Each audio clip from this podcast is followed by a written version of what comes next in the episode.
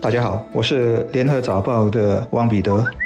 各位听众，大家好，我是新民日报的朱志伟。二十年前，二零零一年的九月十一日，四架被劫持的飞机撞向了象征美国经济、政治和军事实力的两座标志性建筑，袭击造成两千九百九十六人死亡，至今还有一千一百多人的遗体无法寻回，或者可能永远无法寻回。这是美国史上本土遭到的最大袭击，后果至今还在延续，而且还有一个看似。是很荒谬的翻转，就在前天，在美国悲迎恐袭二十周年的当儿，卡伊达组织还高调的宣布，发动九一一改变了全世界。他们更直言，塔利班如今接管阿富汗，就是组织取得的一大胜利。而这样的宣言，根本就是在打世人的一记耳光。大部分人认知中的恐怖分子得到了胜利，而下来，这又会是一个什么样的世界？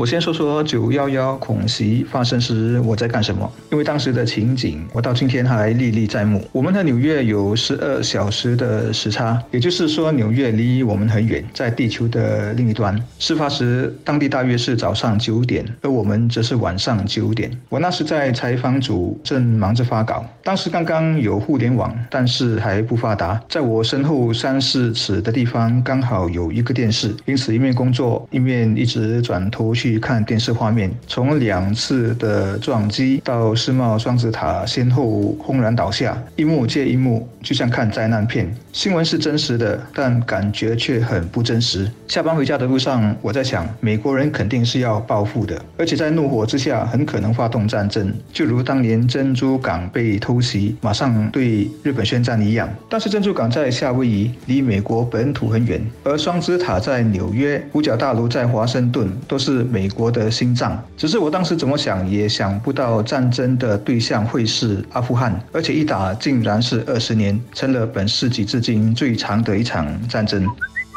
其实九一一事件发生后的二十年，我们最想问的问题也是：这是一个什么样的世界？当然，这个命题很大，可以从各个不同的角度去分析和解读。美国的立场、中东的立场，甚至还有东南亚和新加坡的立场等等，概括的范围又有政治、外交、国防和种族、宗教课题。然而，对于一般小市民来说，他们的心底其实就是战争与和平的选项。我们都不希望看到战争，虽然它可能发生在遥远的中东或者其他的地区。我们渴望和平，但世界性的真正和平目前看起来非常遥不可及。而作为东南亚的一个小国，我们现在最关注的就是塔利班接管阿富汗之后，是否会造成本区域的恐怖主义活动增加？这种担忧是历史可见的。之前在塔利班掌权时，阿富汗。就为来自新加坡等东南亚地区的潜在恐怖分子提供庇护，让他们能接受训练、获得武器，并在接受战斗训练的过程中变成死因分子。我国内政部兼律政部长尚木根就说，他不认为阿富汗的局势已导致我国当下面对更大的安全威胁，但是这是个中长期的战略课题，我国必须做好应对的准备。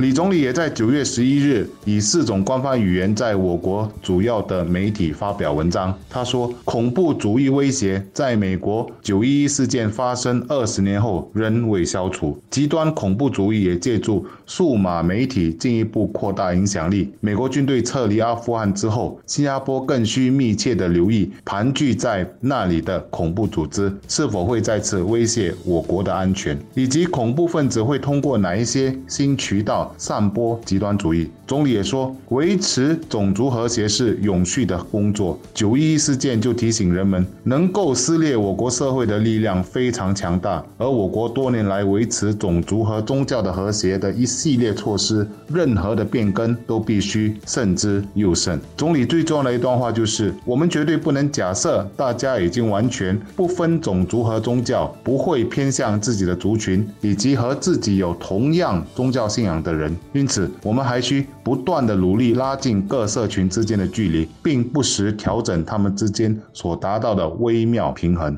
我们从来不要以为恐怖袭击离我们很远，事实证明，我国内安局已经粉碎了好几个在策划中的恐怖袭击行动，而这样的事不会停止。我们必须时刻提高警惕。